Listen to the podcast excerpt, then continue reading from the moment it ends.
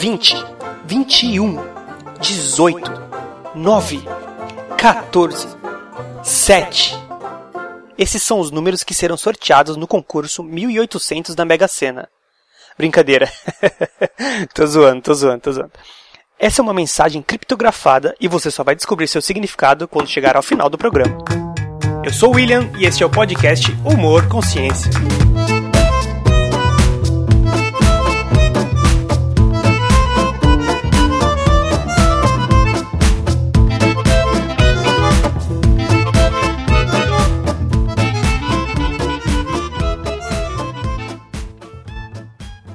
Responda a seguinte pergunta: O que é a criptografia? De origem grega, a palavra criptografia é a junção de dois termos: criptos, que significa escondido, secreto, e graphen, que significa escrita. Juntando tudo isso, nós temos uma escrita secreta. Na verdade, a criptografia é um conjunto de técnicas usadas para transformar qualquer informação em códigos que só aqueles que possuem uma chave específica podem decifrar. Teoricamente, é claro. Só para ficar mais fácil de entender, imagine uma situação no truco. Para quem não sabe, o truco é um jogo de cartas bem popular no sudeste do Brasil. Geralmente, quatro jogadores participam, divididos em duas duplas. Imagine que um dos jogadores quer passar uma informação para o parceiro, mas não quer que a outra dupla descubra o que é. Para isso, eles combinaram antes que piscar um dos olhos significa ter a maior carta do jogo. Pronto, um código foi criado. No decorrer da partida, é fácil perceber alguém piscando. O difícil é saber o que isso significa. Se a outra dupla for esperta, pode acabar ligando os fatos. Por exemplo, toda vez que alguém piscou, a maior carta estava em jogo. Pronto, código decifrado. Mas não se engane, a maioria dos códigos são difíceis de se quebrar. E é isso que nos garante privacidade e segurança na hora de acessar os e-mails e fazer compras online. Mais uma vez, teoricamente, é claro. Só para ter uma ideia, todos os bancos do mundo, políticos influentes, grandes empresas e, óbvio, os militares costumam usar a criptografia diariamente.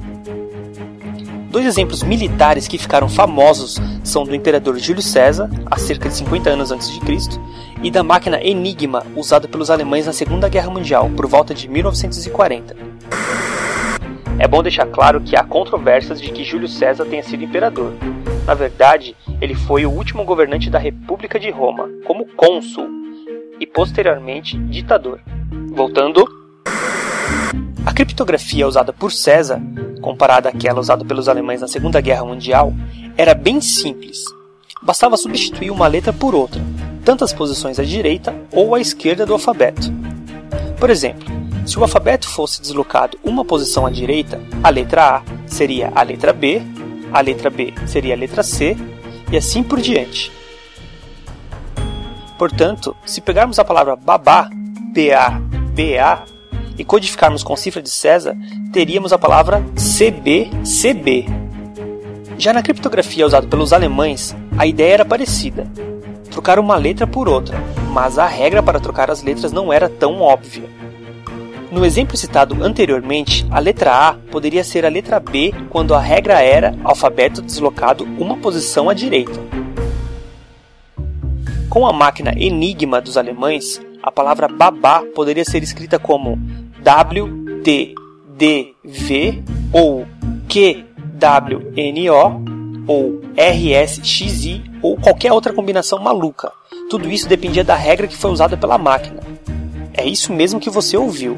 A mesma palavra poderia ser escrita de diversas formas. Sem contar que, não sei se você percebeu, mas no exemplo que falei, as letras repetidas não se repetiram depois de criptografadas.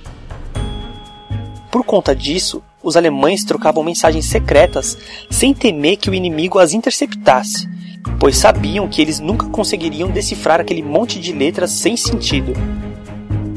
Mas, para a infelicidade dos nazistas, um cara chamado Alan Turing, da Inglaterra, acabou com a brincadeira deles. Turing era um exímio matemático e manjava dos Paranauê quando o assunto era criptografia.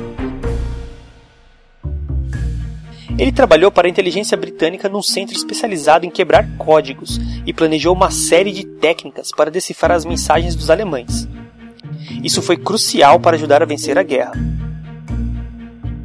Infelizmente, pelo simples fato de gostar de meninos, Alan Turing, depois do fim da guerra, sofreu um processo criminal, pois os atos homossexuais eram ilegais no Reino Unido e, para não ser preso, ele acabou aceitando a castração química. Pouco tempo depois, em 1954, Turing foi encontrado morto em sua cama. Reza a lenda que ele injetou cianeto, um composto químico altamente letal numa maçã e a mordeu. Reza outra lenda que a maçã mordida com as cores do arco-íris no logotipo da Apple é uma homenagem ao Alan Turing, mas tanto o criador do logotipo quanto a empresa negam que isso seja verdade. Bem, por hoje é só. Se você gostou, não se esqueça de curtir e compartilhar o podcast.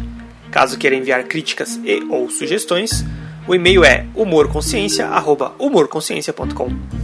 Até a próxima.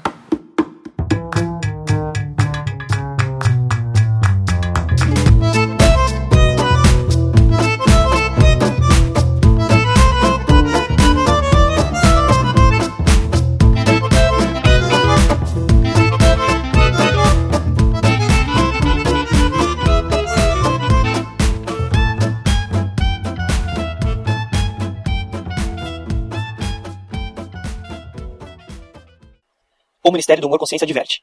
Para resolver o enigma do começo do podcast, é só trocar cada número por uma letra. A regra é A igual a 1, B igual a 2, C igual a 3 e assim sucessivamente, até a 26 letra do nosso alfabeto. Testa lá.